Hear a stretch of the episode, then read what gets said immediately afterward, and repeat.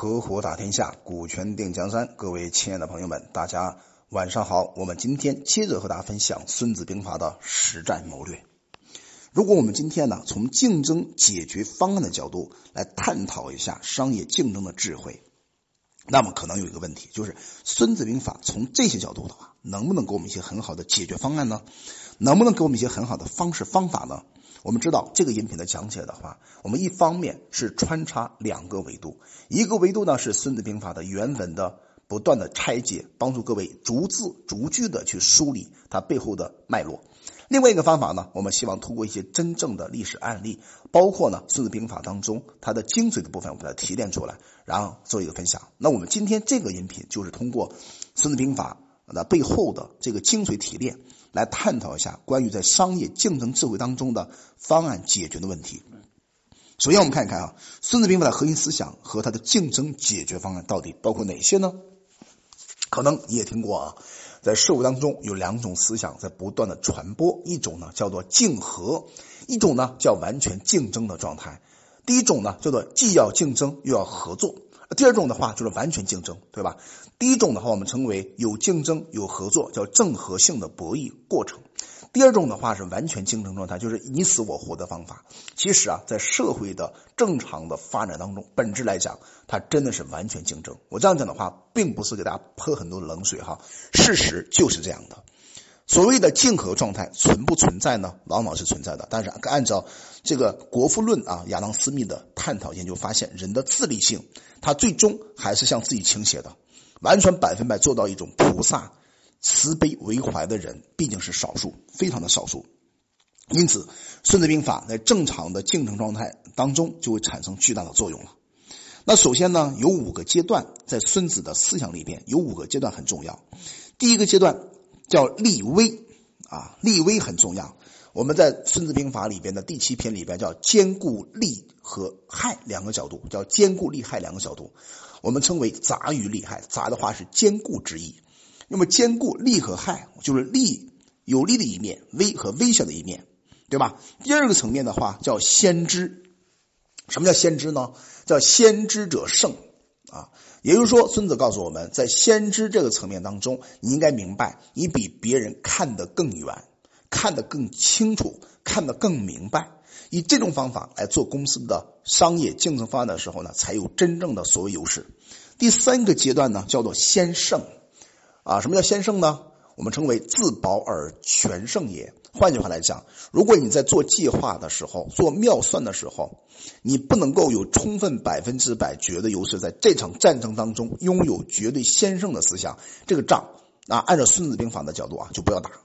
孙子讲的是实力主义的，就是我真正有实力主义的时候，我才能跟你作战。所谓的十则为之，五则分之，对吧？十对一、五对一，你想想，都是绝对优势兵力打歼灭战的，这是孙子的先胜思想。那还有一个是唯胜思想啊？什么是唯胜思想呢？就是在相对的比例当中，相对的优势里边，我如何去获取胜利？最后一个阶段叫全胜的思想。按照《孙子兵法》里边，很多人说：“哎呀，《孙子兵法》讲战争的，讲阴谋论的，完全误读了《孙子兵法》的大战略、大全局的思想。真正的全胜思想是用《孙子兵法》背后的一句话来讲，叫‘不战而屈人之兵，谓之善之善者也’。”那孙子呢？是告诉我们，不战不经过战争，不打仗，能够获得胜利，才是战争当中最高明的。虽然孙子这句话呢有一点理想主义啊，但是他的倡导思想、倡导理念核心的内在的逻辑是没有变过的。那我们今天啊，接着和大家做全方位的一个解读哈。真言一句话，歪理万言书啊。其实啊，本着大道至简的原则呢，我们看看啊，《孙子兵法》用怎样的方法给我们解读了他的竞争解决方案。首先，第一个立威，什么叫立威呢？立的话是最大的利益，自保而的利益是最终的目标，那就是最终的胜利。凡是啊跟这个目标有关的、一致的，就不要动了。不能在战争啊竞争当中为了小的利益，对吧？小的目标迷惑整体局部的大局的思想，这一点是非常重要的。你看曹操和袁绍的差别在什么地方？我建议大家会读一读《三国志》啊，你会发现呢，这个曹操和袁绍有一段对话。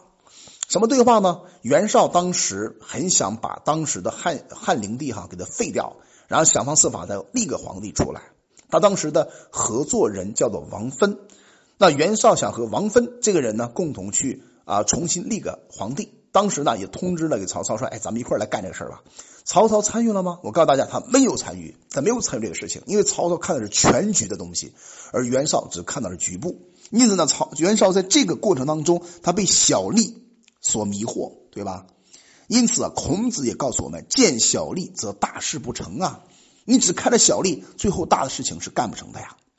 危是危无大小，对吧？再小的危险呐，都是危险嘛。在竞争当中，我们是不能存在侥幸心理的，要做到有备无患。因此，你看《孙子兵法》在《史记》篇里面最后一句话叫“多算者胜”。为什么多算者胜呢？就是把所有可能产生的风险系数降到了最低。第二个层面啊，叫先知。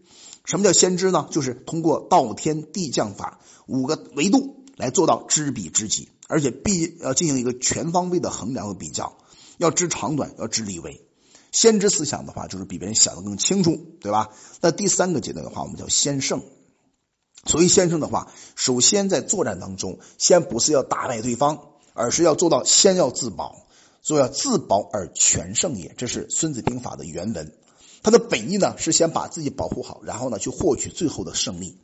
先胜呢就让我们自己先立于不败之地。不管你在职场当中、商场当中，如果你要跟对方竞争，你容易被打倒，你还要去攻击对方，这本身是错的。应该是先把自己保护好了以后，然后去攻击对方，对吧？让自己立于不败之地的方法是什么呢？叫修道保法，造型志气呀。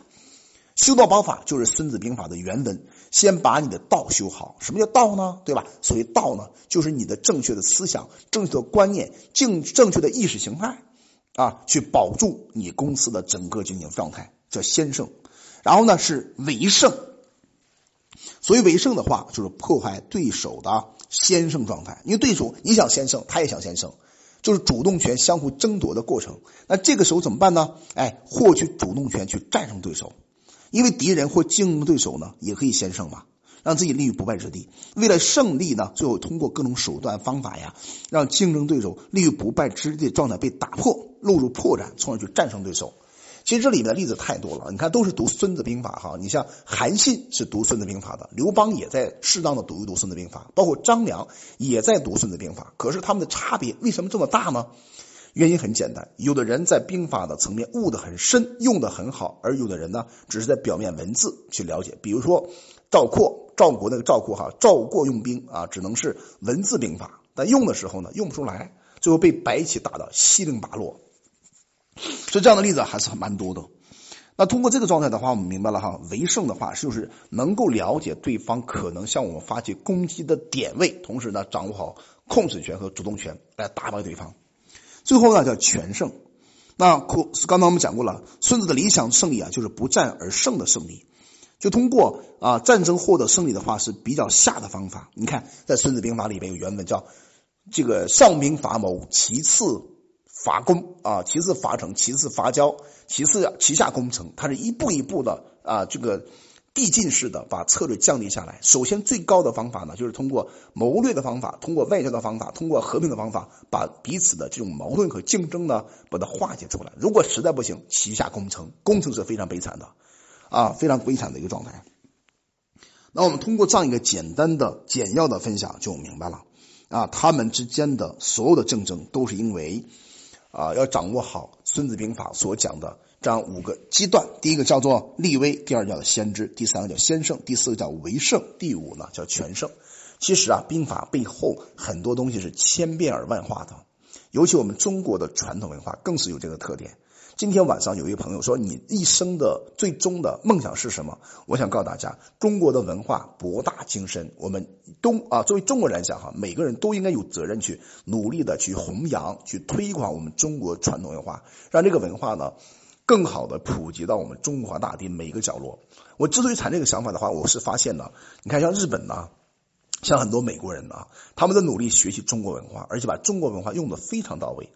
最后我们中国呢反而不了解，反而呢去读一下很多日本人所写的书籍，比方说王阳明啊啊《孙子兵法》呀啊等等很多书籍。当然我们不是说这个文化不可以交流到外面去，而是希望我们作为中国人本土国人，应该把这种思想用的最精到，才是一种正确的方法，而不是。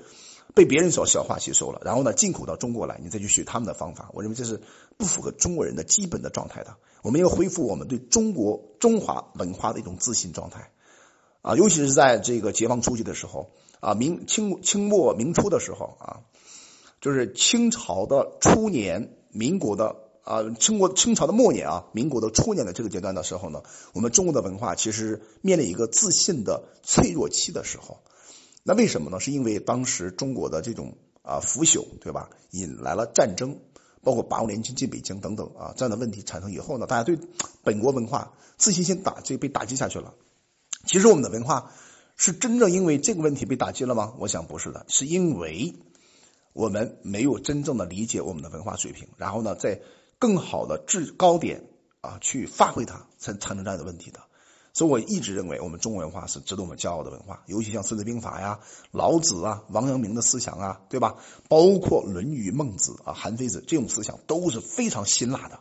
什么叫辛辣呢？就是非常够味道，用出来可以说是非常有身可以攻击对方，收的话可以自保的一套这个这个这个智慧的。